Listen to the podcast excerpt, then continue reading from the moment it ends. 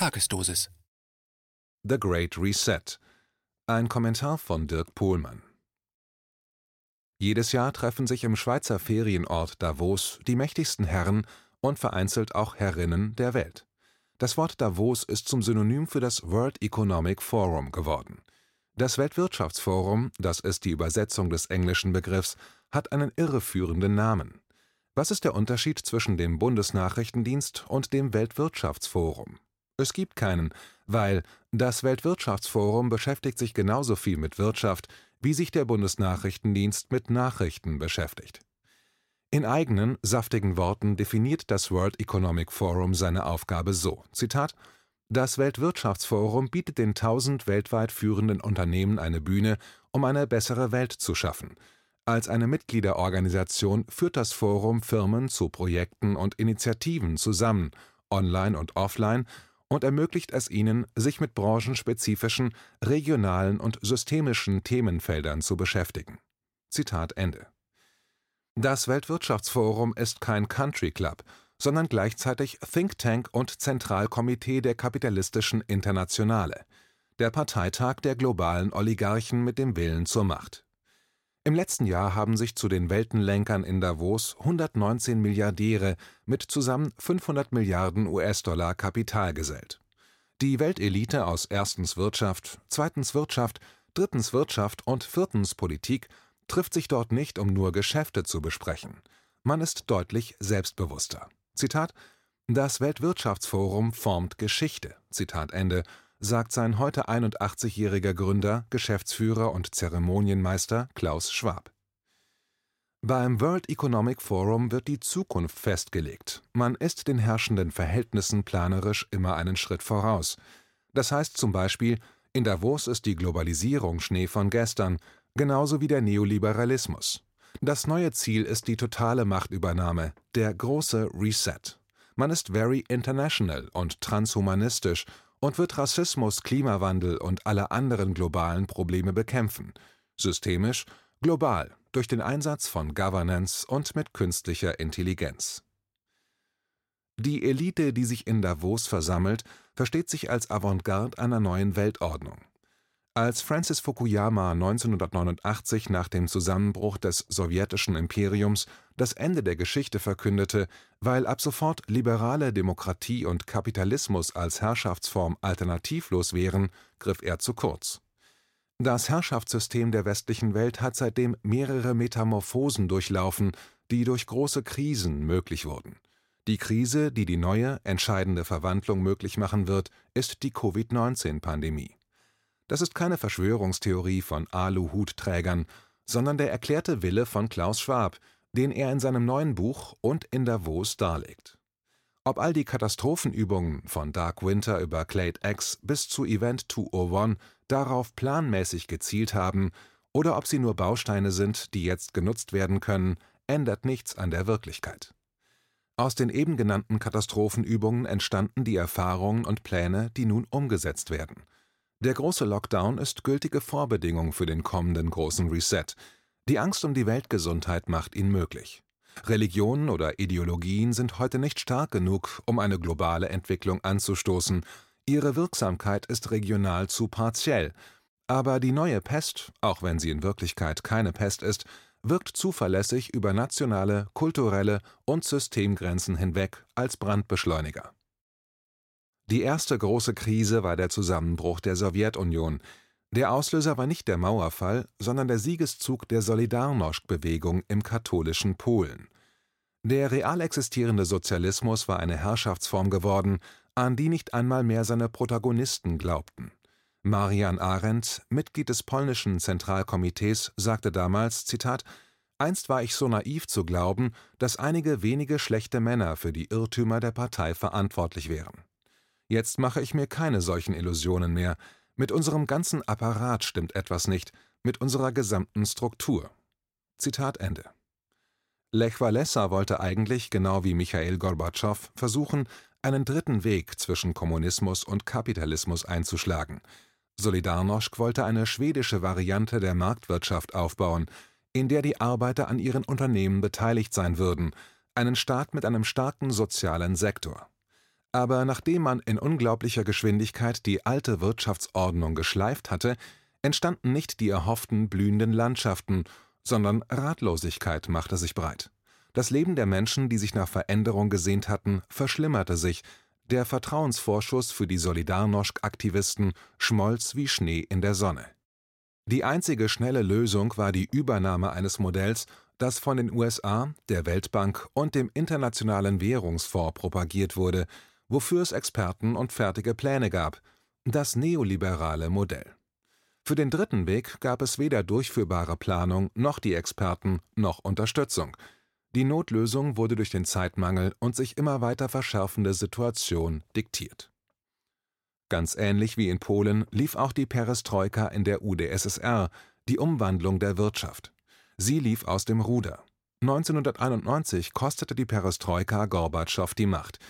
Damals wurde in der UdSSR gesagt, die Perestroika ist wie ein Auto, in dem der Zündschlüssel steckt, das sich aber keinen Meter bewegt. Sein Gegenspieler Boris Jelzin, der nach dem Putsch gegen ihn die Macht übernahm, geriet ins gleiche Fahrwasser wie Lech Walesa. Die neoliberalen Chicago Boys kamen über das Riesenreich. Mit dem Ausverkauf der Sowjetunion begann das goldene Zeitalter des Neoliberalismus. Das war die erste große Krise, die neue Verhältnisse, einen großen Reset im Sinne der Davos-Oligarchie möglich machte. Es war eine totale Transformation, mit falschen Versprechungen für eine bessere Welt. Die zweite Krise, die alles änderte, war 9-11, ein Ereignis, das wie die Covid-19-Krise nach einer Inszenierung, mindestens aber nach Let it happen on purpose, lass es absichtlich geschehen, riecht. Inwieweit die Ereignisse in den Ostblockstaaten ab 1988 ein halb zog er sie, halb sank sie hin waren, ein Regime-Change, der auf große Bereitschaft stieß, wird in Zukunft zu untersuchen sein.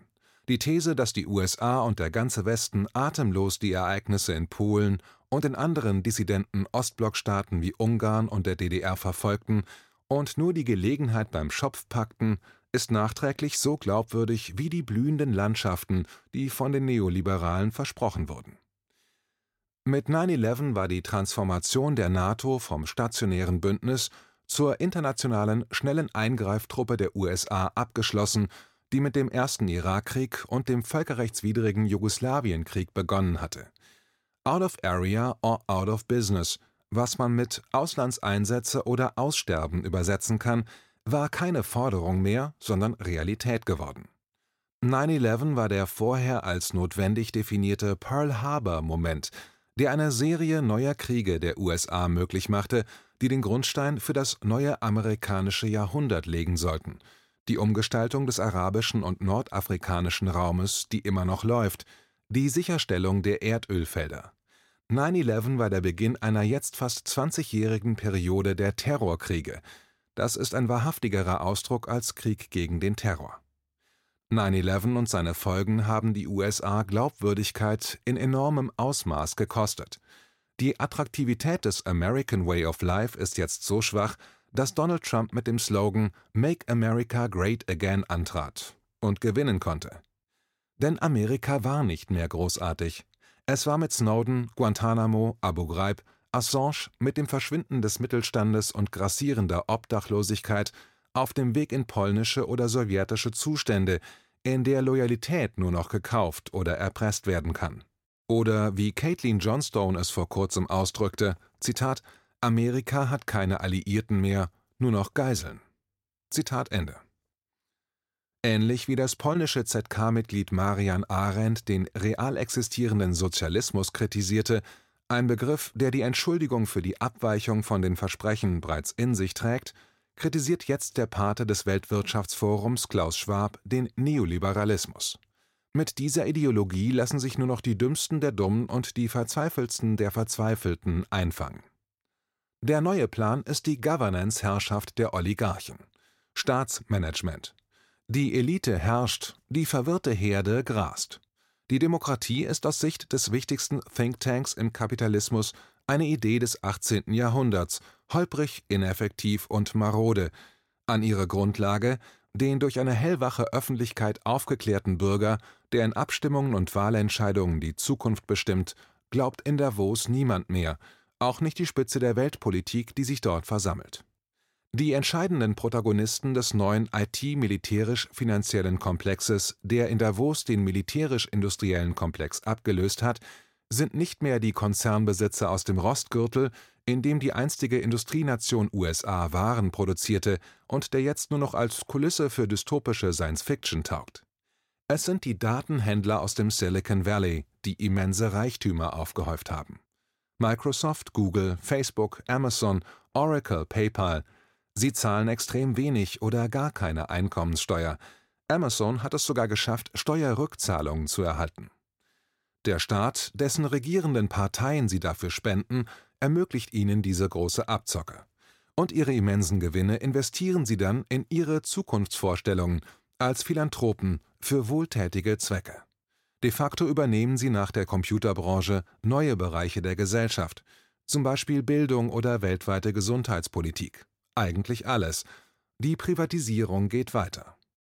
Silvio Berlusconi und Donald Trump sind nur die groteske Version dieser Herrschaft der neureichen Oligarchen.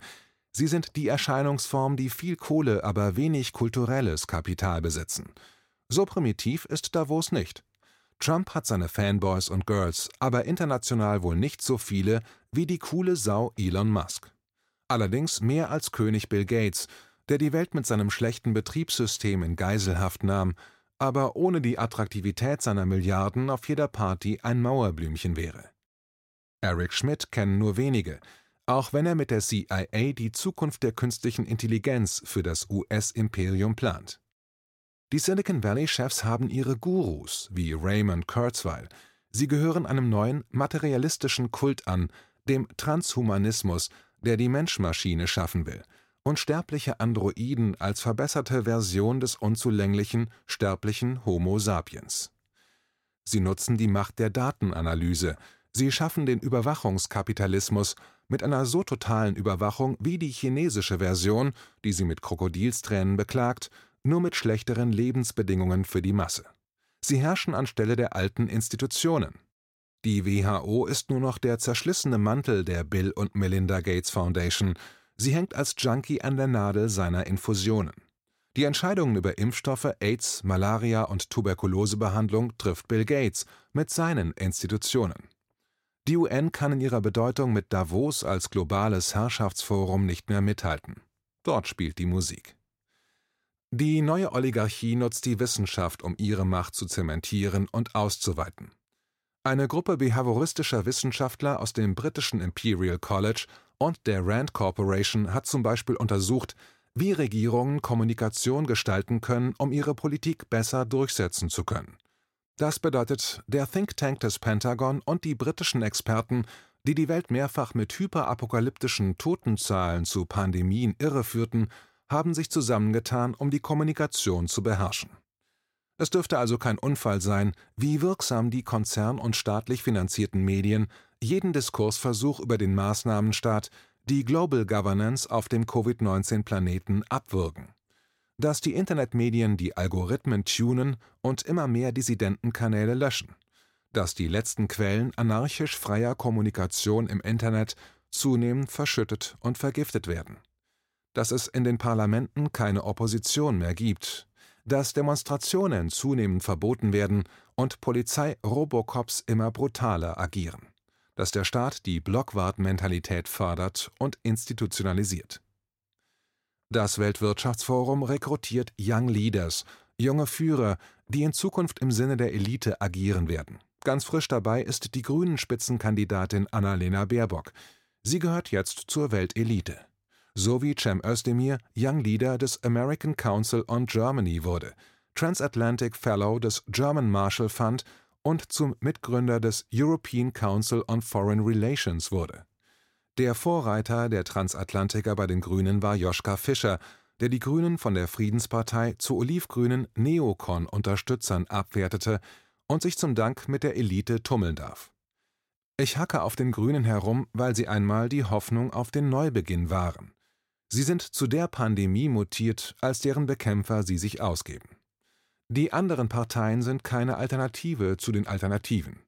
Die politische Landschaft ist derzeit in einem ganz anderen Sinn alternativlos, als wir es uns zusammen merkeln. Es dürfte kein Unfall sein, dass die Wissenschaft zunehmend gleichgeschaltet wird, dass unliebsame Experten als Aluhutträger diffamiert werden, dass ihre Buchbestseller unter Ausschluss der Medienöffentlichkeit Erfolge haben. Die Elite interessiert nicht, was die Herde in der Küche liest, solange das Herdenvieh nicht im Salon auftaucht. In Dänemark ist die bisher größte Studie zur Wirksamkeit von Masken gegen Covid-19 ein halbes Jahr lang durchgeführt worden, mit 6000 Teilnehmern. Die Veröffentlichung der Ergebnisse wurde von drei der wichtigsten Publikationen abgelehnt, offenbar weil die Ergebnisse nicht zu den staatlichen Maßnahmen passen. All das sind Symptome eines Niedergangs der Demokratie, der Restbestände einer Volksherrschaft, die es nie richtig gab. Jetzt ist auch die Idee auf dem Müllhaufen der Geschichte gelandet. Er liegt hinter dem Konferenzzentrum von Davos.